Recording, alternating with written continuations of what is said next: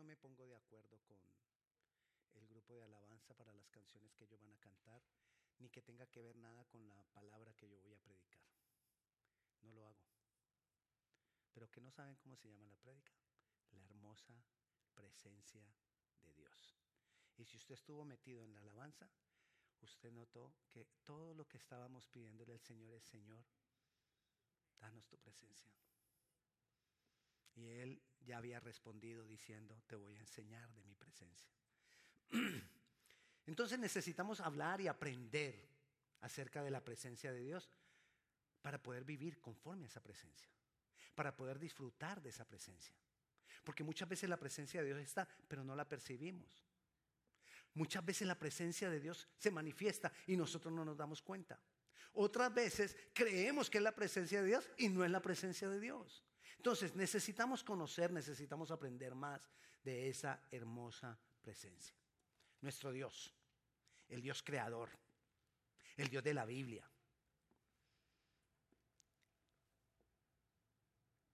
Ese Dios poderoso que es identificado, es decir, Elohim, Adonai, príncipe de paz, el Padre eterno, el Chadai. Bueno, cantidad de nombres que, con los que nosotros identificamos a nuestro Dios. El Mesías Salvador, Jesús el Señor, el Espíritu Santo. Ese Dios que nosotros tenemos, el Dios de la Biblia, el Dios de Abraham, de Isaac y de Jacob, ese Dios desea y anhela relacionarse con su pueblo, relacionarse con sus hijos, relacionarse con los que le siguen, relacionarse con nosotros los que le creemos. Él quiere y anhela relacionarse. Y por eso Él se manifiesta a nosotros. Su presencia, Él manifiesta su presencia dejándonos dejándonos que, dejando que nosotros lo percibamos, dejando que nosotros lo conozcamos. Si usted compara con cualquier otra religión y sus dioses, nuestro Dios, el Dios verdadero, se relaciona con su gente. Y anhela, Él, nos anhela, Él nos cela. Entonces, por eso su presencia, por eso tú puedes estar completamente seguro que su presencia está disponible para nosotros. Su presencia está asequible para nosotros. Su presencia está dispuesta para nosotros. Adán y Eva, ellos se relacionaban con Dios de una forma gloriosa.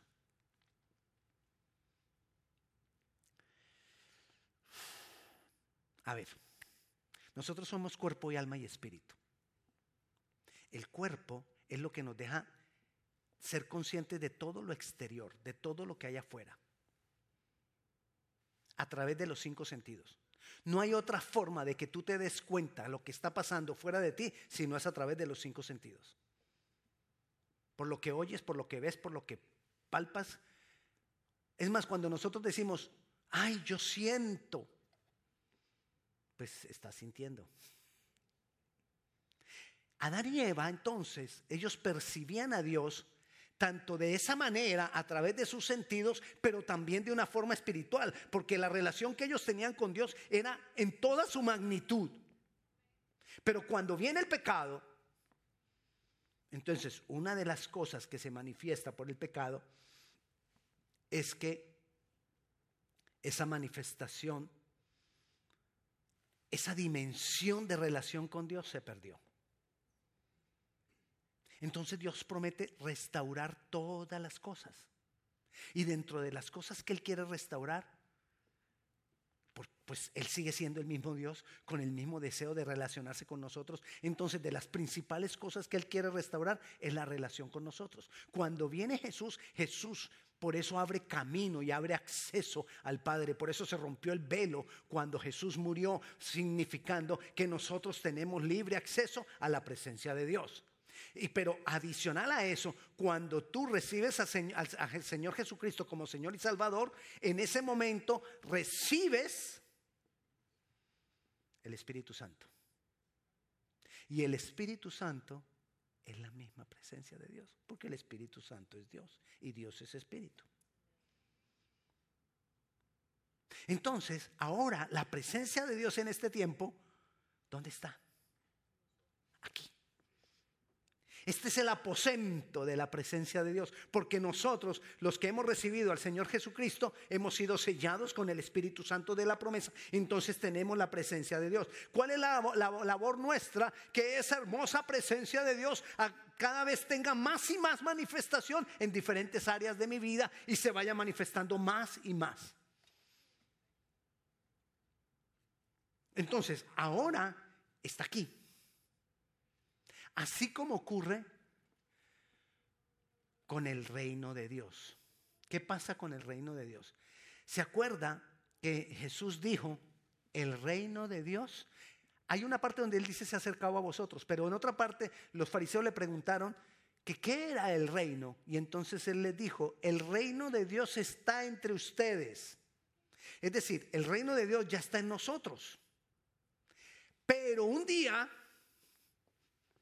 se va a manifestar en gloria en todas las naciones.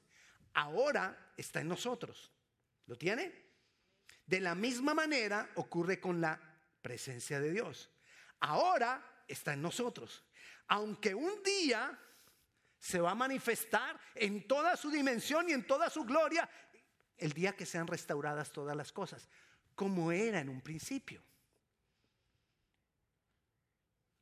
Por ahora la presencia de Dios está en nosotros y esa hermosa presencia de Dios nosotros la llevamos. Nosotros la traemos. En la medida que esa presencia vaya fluyendo, en la medida que esa presencia se vaya manifestando más y más dentro de nosotros, entonces más y más vamos a ver su poder. Él es soberano. En la soberanía de Dios Él puede hacer lo que quiere con su presencia. Pero lo normal ahora es que el Espíritu Santo que está dentro de nosotros manifiesta esa presencia en nuestras vidas. ¿Cuál es mi trabajo? ¿Cuál es mi labor? ¿Cuál es tu trabajo? ¿Cuál es tu labor? Hacer que esa presencia cada vez tenga más y más espacio en nuestro ser. Que cada vez tengamos más y más de esa presencia. ¿Cómo lo logramos? Comenzando con una cosa. Anhélala anhela la presencia de Dios. Pídele la presencia de Dios. ¿Recuerdas que Jesús dijo que nosotros somos padres malos y que, un padre siendo malo, ¿a cuál de sus hijos que le pida un pedazo de pan le daría una roca? O que si le pidiere un pez le daría un escorpión. ¿Cuánto más yo, siendo padre bueno, no le daré al que me pida de mi Santo Espíritu. Entonces, ¿cómo se va a manifestar más de esa presencia en nosotros? Primero, tengo la presencia por recibir a Jesucristo como Señor y Salvador. Tengo al Espíritu Santo por eso. Pero, adicionalmente, esa presencia se va a ir manifestando más y más por lo que le acabo de decir. Anhelarla pedirla, clamar. Uno de los hombres que más disfrutó en la antigüedad de la presencia de Dios fue Moisés. Y mire lo que Moisés dijo en Éxodo capítulo 33, versículo 18. Entonces, él entonces dijo, te ruego que me muestres tu gloria. ¿Qué dijo? Muéstrame tu gloria. Amén. No, te, y aprendió a no estar diciendo amén a todo lo que uno le dice. Gloria a Dios. Él dijo, te ruego, clamo a ti. La Biblia no nos puede dar toda la expresión de Moisés. Pero si era un ruego, no era sencillamente, te ruego pues que, que me dé la presencia. Pues. Ese no sería un ruego. Era un ruego y nosotros necesitamos aprenderle a decir al Señor, eh, anhelar, tener ese deseo que esa presencia se manifieste. Es más que deseo, ese clamor que esa presencia se manifieste. Hace ocho días estuvimos hablando del agua de vida. El agua de vida va a venir por esa presencia. Pero necesitamos anhelar que se manifieste esa presencia.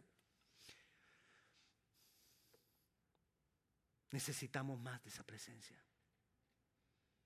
Si usted ya entendió este pedacito, ya usted tiene el mensaje. Ya se puede ir. Lo que le voy a dar ahora es más motivación de la palabra o más enseñanza de la palabra para que usted diga definitivamente yo necesito la presencia. Es más, me voy a ir para mi casa a clamar por esa presencia. Ahora, si usted aquí dice, me voy a ir para mi casa a clamar por esa presencia, le recomiendo, váyase para su casa a clamar por esa presencia. Porque nosotros acostumbramos a hacer como de, palabras rápidas, ¿no? Uy, en la prédica, uy, sí, Señor, yo, yo lo quiero. Pero salimos de ahí para allá y pareciera que como que se nos olvidó todo lo que le prometimos aquí a Dios. Necesitamos esa hermosa presencia, esa dulce presencia. Leímos ahora, mira lo que dice el Salmo 16, capítulo 11, versículo 16. Dice, perdón, capítulo 16, versículo 11. me dice, dice, me mostrarás la senda de la vida. En tu presencia hay plenitud de gozo, delicias a tu diestra para siempre. En tu presencia hay plenitud de gozo. Encontramos aquí varias cosas. Dice, me mostrarás la senda de la vida. A veces nosotros estamos rogándole al Señor, Señor, muéstrame qué hacer, ¿será que lo hago? ¿Será que no lo hago? Es como que cada rato tenemos que agarrar el teléfono y llamar. Es como que cada rato tenemos que agarrar el teléfono y llamar a Dios.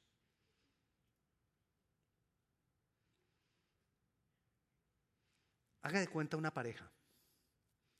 Cuando usted no está con su pareja y quiere hablar con la pareja, ¿qué hace? Lo llama. Pero si usted está con él, ya no necesita llamarlo, porque lo tiene ahí. Eso es lo que hace la presencia de Dios. Si tú cultivas, se te vuelve un hábito el, el tener esa presencia activa en tu ser. Tú no necesitas estar llamando a Dios, porque Dios anda contigo, porque su presencia anda contigo. Entonces tú no le, no le tienes que estar preguntando, ay Señor, voy a, voy a orar a preguntarle si hago esto. No, Él te va a ir guiando. Porque dice ahí, me mostrarás la senda de la vida. Necesito más de esa presencia, porque entre más yo tenga de esa presencia, no voy a necesitar estarle llamando a Él. Lo tengo ya. Estoy con Él. Voy a escucharlo. Otra vez a la pareja.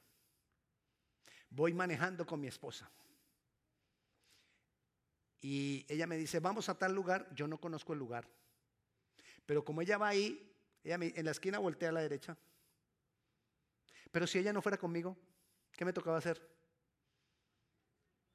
No, GPS no, porque la que sabe para dónde voy es ella. Ella me dijo, vamos a la casa de, de María. Yo no puedo poner en el GPS casa de María. No sirve ahí el GPS. ¿Qué tengo que hacer? Llamarla. Pero si la tengo al lado, ella me va diciendo, voltea por aquí, voltea para allá. ¿Ya? Si tengo a Dios al lado, Él me va a ir diciendo por dónde ir. No voy a tener que andarle preguntando porque la presencia de Dios me enseña la senda de la vida. Necesito de esa presencia. Necesito clamar por esa presencia. La dulce presencia, la hermosa presencia. Y es mejor que la esposa. Porque cuando te equivocas, te dije. Mi esposa no, las de ustedes. Sí, ya me hicieron así. No mentira, no.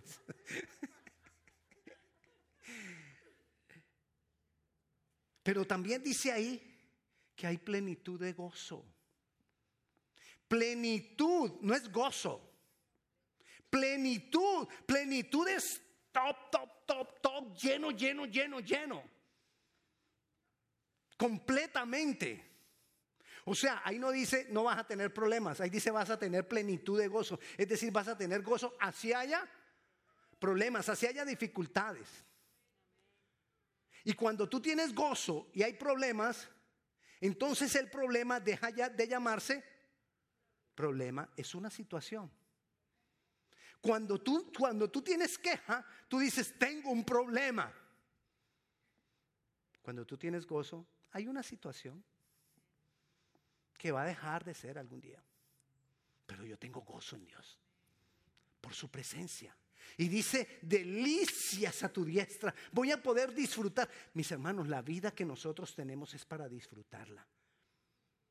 Tú llegaste a Cristo Jesús y no es justo que tú sigas viviendo la vida con el dolor que la vivías antes de conocer a Cristo.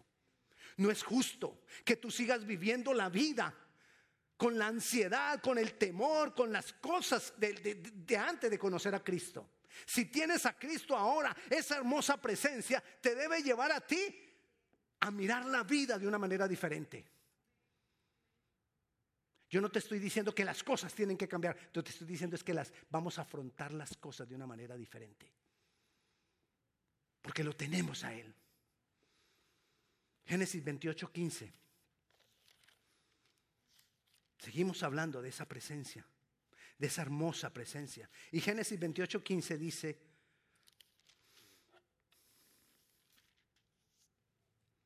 he aquí, yo estoy contigo o sea, que ¿qué está con él?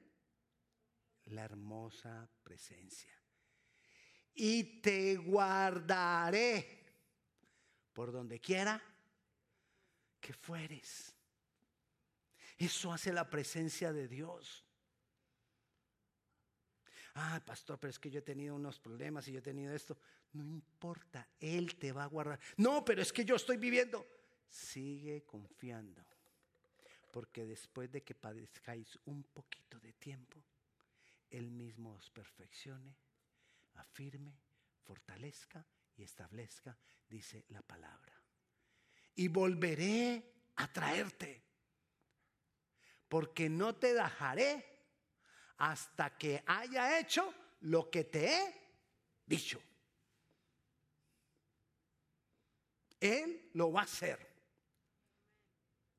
Él va a cumplir lo que te dijo o lo que te ha dicho en la palabra. No parará.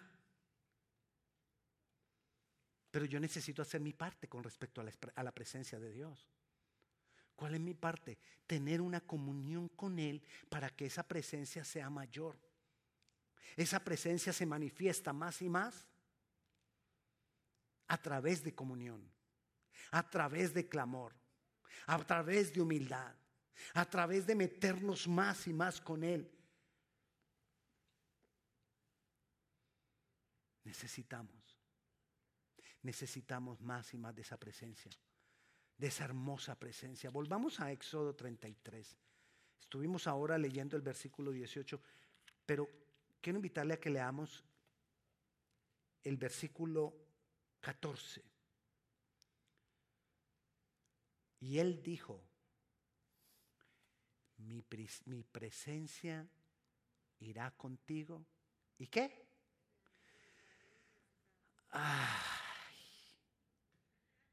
¿Cuántos están cansados del COVID? ¿Están cansados del COVID? Necesitas más de la presencia de Dios. Porque cuando yo tengo la presencia de Dios, yo estoy descansado. Estás cansado de tu esposo, de tu esposa, necesitas de la presencia de Dios. Estás cansado de tus hijos, necesitas de la presencia de Dios. De lo que sea que estás, estás cansado de trabajar, necesitas de la presencia de Dios, porque la presencia de Dios nos da descanso. Necesitamos la presencia de Dios. Porque la presencia de Dios nos da descanso.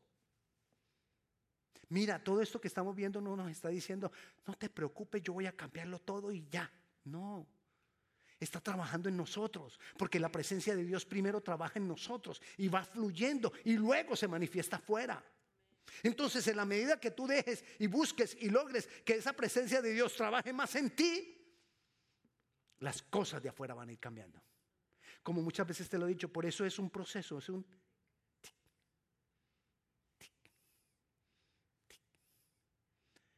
Pero si tú no haces que esa presencia fluya, entonces es, no, no hay tic. No avanza. sigue uno igual. Pastor, yo ya llevo 15 años de cristiano. Ajá, ¿y? ¿Qué si esa presencia no te ha transformado? ¿De qué te sirven los 20, 15 años de cristiano si esa presencia no ha obrado en ti? Porque te hace falta más de esa presencia. No quiere decir que entonces yo nunca vaya a estar mal, ni nunca vaya a estar triste, ni nunca tenga problemas. Sí, pero cuando estoy así, me levanto buscando esa presencia, porque la presencia de Dios trae descanso. Voy a reposar en Él. Voy a poder traer toda mi ansiedad, toda mi necesidad, todo mi temor, todo mi dolor, toda mi angustia, la voy a poder traer delante de Él. Como hablaba Antier en el pan al desayuno. ¿Sí lo está viendo?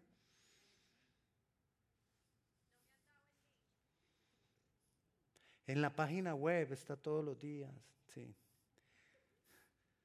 Pero a partir del lunes se lo voy a mandar personalmente. ¿A cuántos le llegó personalmente ayer, ayer el, el pan para el desayuno individual? Levante la mano los que le llegó el... Ah, bueno. Ok. ¿Y qué? Cuando enfrentamos esas batallas. Estoy batallando con esto, estoy batallando con lo otro, estoy batallando con aquello. Y claro, hay momentos en que esas batallas, porque la palabra del Señor dice que el Señor pelea mis batallas. Entonces hay muchos momentos en que yo como que me abandono y que el Señor pelee. Hey, el Señor va a pelear las, batallas tuyas en la medida que su presencia esté manifestada en tu vida. Pero si, si su presencia no está manifestada en tu vida, Él no va a pelear tus batallas. Él pelea por todo lo que está bajo su soberanía. Y que su presencia se manifieste en nosotros es porque nosotros estamos bajo su soberanía, su gobierno. Padre nuestro que estás en los cielos, santificado sea tu nombre. Hágase tu voluntad. Nosotros necesitamos meternos bajo su poderosa mano. Ahí. Y aún estando ahí, hay batallas que Él no las pelea por ti. Pero te fortalece para que tú ganes tus batallas. Mira lo que dice Deuteronomio capítulo 20, versículo 1.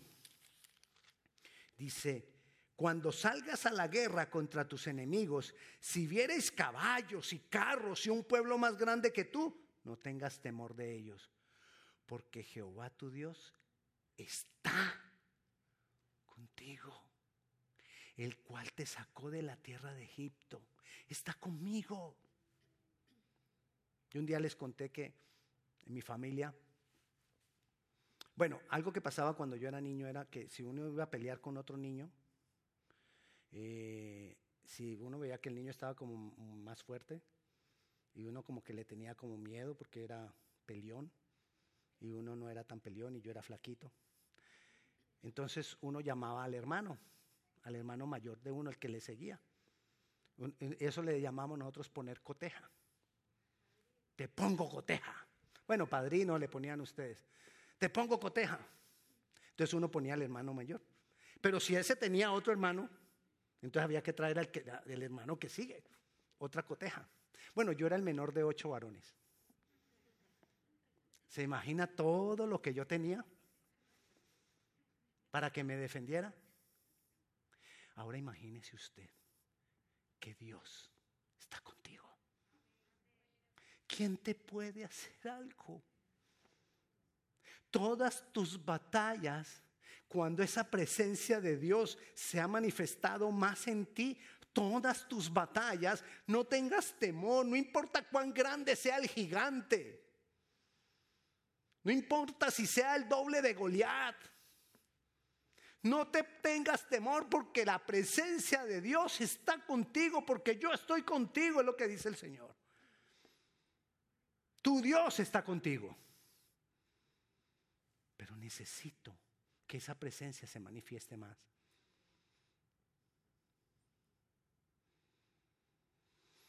A veces nos conformamos. Y nos conformamos con que si yo ya vi que Dios obró en mi vida esta vez, entonces yo ya sé que Dios está ahí y ya no le busco más porque me conformo con que lo que ya tengo ya está ahí. Pero hay algo que no nos damos cuenta. Es que nosotros vamos en un proceso y vamos subiendo la montaña. Y la batalla que viene es más fuerte.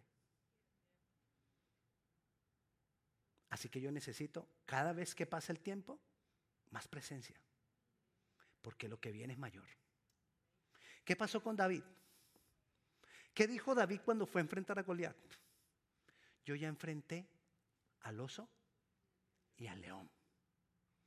Puedo con este Goliat. ¿Sí? Y venció a Goliat. Pero ¿para qué venció a Goliat? Porque él estaba siendo preparado porque después tenía que enfrentar a Saúl el rey. Y Saúl el rey lo iba a perseguir por toda parte. Y él estaba siendo preparado a través de esa persecución del rey, porque él mismo más adelante iba a ser el rey. Un proceso donde cada vez en la medida que uno va como avanzando más, va a tener que enfrentar otras cosas. Entonces no te conformes con lo que tú tienes hasta ahora, porque hay cosas que vendrán. Porque Dios quiere perfeccionar tu vida. Porque Dios quiere llevarte a más. Es como cuando las personas que van al gimnasio, lo saben, tú haces ejercicio primero con cinco, después diez, después quince, le vas subiendo. Porque si vas a ir al gimnasio para seguir haciendo con diez y con diez y con pues ya llega un momento en que ya no te sirve ir al gimnasio. ¿Y usted va al gimnasio? Sí, mm, pero pues no le nota. Porque usted tiene que, así en la vida, tenemos que ir aumentando presencia de Dios en nuestra vida. Necesitamos más. Hay momentos en que nos vamos a encontrar en medio de prueba y de aflicción. Y aunque eh, estés en aunque Él pueda tardar un poquito de tiempo, Él se ha de manifestar en nosotros. ¿En quiénes? Miremos lo que dice Isaías 43. Isaías 43, capítulo 2. Dice, cuando pases por las aguas, 43.1. Bueno, vamos a leer desde el 1. Ahora así dice Jehová, creador tuyo, oh Jacob, y formador tuyo, Israel, no temas porque yo te redimí, te puse nombre, mío eres tú. Y dice el versículo 2, cuando pases por las aguas, yo estaré contigo. Y si por los ríos, no te anegarán. Cuando pases por el fuego, no te quemarás, ni la llama arderá en ti. Pero ¿con qué empezó? Cuando pases, yo estaré contigo. Esa es su presencia. Pero necesito más de su presencia. Porque si yo estoy en medio del fuego y tengo solo un pedacito de su presencia, entonces esto es guardado, pero el resto se quema. Es, un ejemplo visual. Pero la presencia de Dios es, es el Espíritu del Señor en nosotros. Entonces necesito más. Necesito más de Él. ¿Y qué pasa cuando nos congregamos? Cuando nosotros nos congregamos para adorarle, nos ponemos de acuerdo. Cuando nos congregamos estamos haciendo un acuerdo. ¿Cuál es el acuerdo que nosotros tenemos? Que los sábados a las seis y treinta, para que oigan los que no están aquí, los sábados a las seis y treinta es un acuerdo que hemos hecho, estaremos aquí adorando al Señor. Y Él dice que donde hay dos o más congregados, unidos en su nombre, ahí está su presencia. Ahí se manifiesta Él.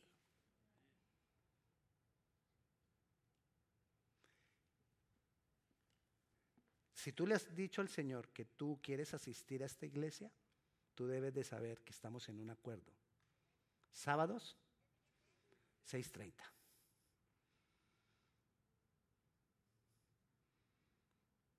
Y aquí se manifiesta la presencia de Dios los sábados a las 6 y 30. Porque estamos congregados en su nombre. Nosotros tenemos oración los martes a las 7 y 30. Ahí se manifiesta la presencia de Dios. Nosotros estamos congregados por vía Zoom los, también los jueves a las 7 y 30. Ahí está manifestado su, presencia.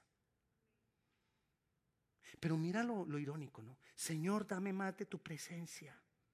Pero donde sabemos que nos ponemos de acuerdo para que esté su presencia, no estamos. ¿Cómo así? Señor, yo anhelo más de tu presencia. Pero no vengo el sábado a las seis y media. No entiendo. Si yo anhelo más de su presencia y es verdad, voy a estar en los lugares, en los tiempos que hemos hecho acuerdo de que su, su presencia se va a manifestar.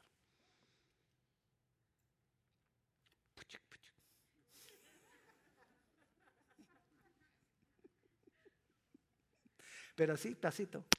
Uy. Voy a dañar el micrófono, qué pena. Eso nos lo dice Mateo 18:20, que cuando hay dos reunidos en su nombre, ahí está su presencia. Estoy yo en medio de ellos, dice.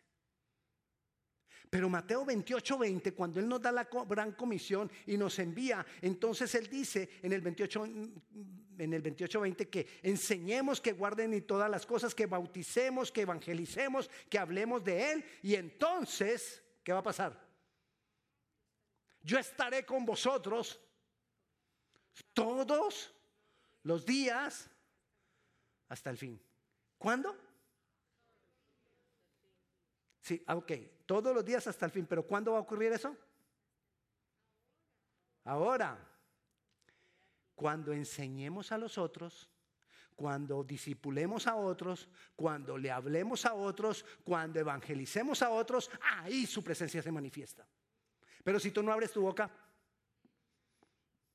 ¿Por qué se va a manifestar su presencia cuando, cuando, cuando predicamos, cuando hablamos la palabra, cuando le hablamos a otro de Jesús? Porque el Espíritu Santo empieza a fluir en nosotros para salir y bendecir a la persona con la que estamos hablando. Entonces esa presencia se va manifestando.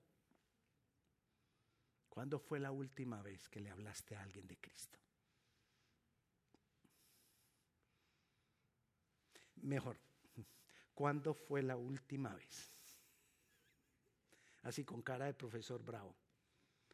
¿Cuándo fue la última vez que le hablaste a alguien de Cristo? Pero anhelamos su presencia. Debemos tener consecuencias, es decir, debemos que si yo anhelo su presencia, yo debo actuar como que anhelo su presencia. Necesito buscar los lugares, los tiempos que Dios nos ha dado en acuerdo a nosotros para estar en su presencia. Necesitamos hablar de Cristo para que se manifieste más de su presencia. Y Él estará con nosotros todos los días que hables de Cristo.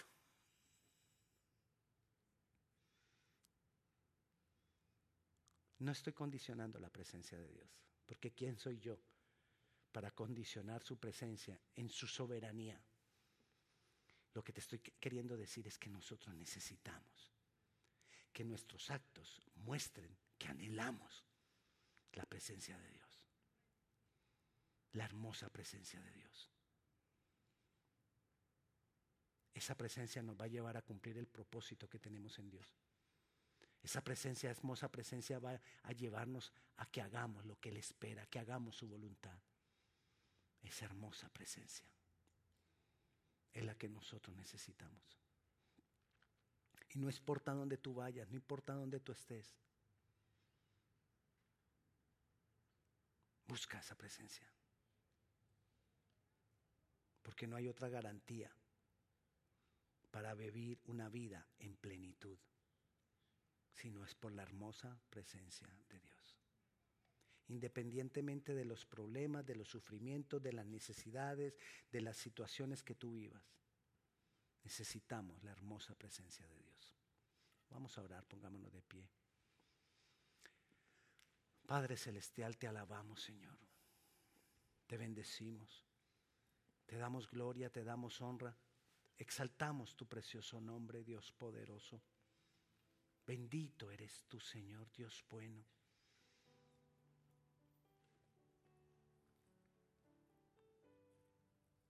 Señor, así como te dijo Moisés, tú le dijiste, yo iré contigo, pero él también te dijo, yo clamo, yo ruego que me muestres más de tu gloria, de tu presencia, Señor.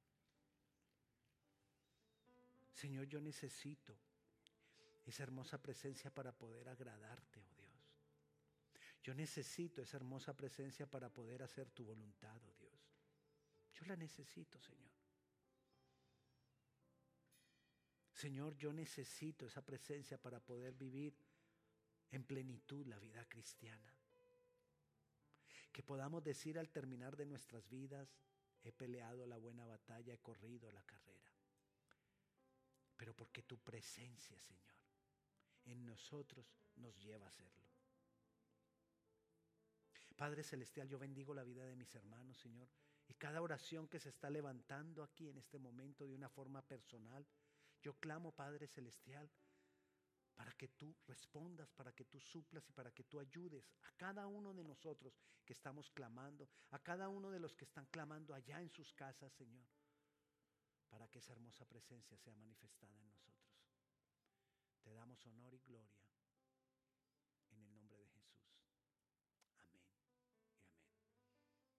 Si alguno de ustedes tiene una petición, alguna petición de oración y quiere pasar aquí adelante, aquí al final, hay algunas personas que van a estar dispuestos a orar por usted.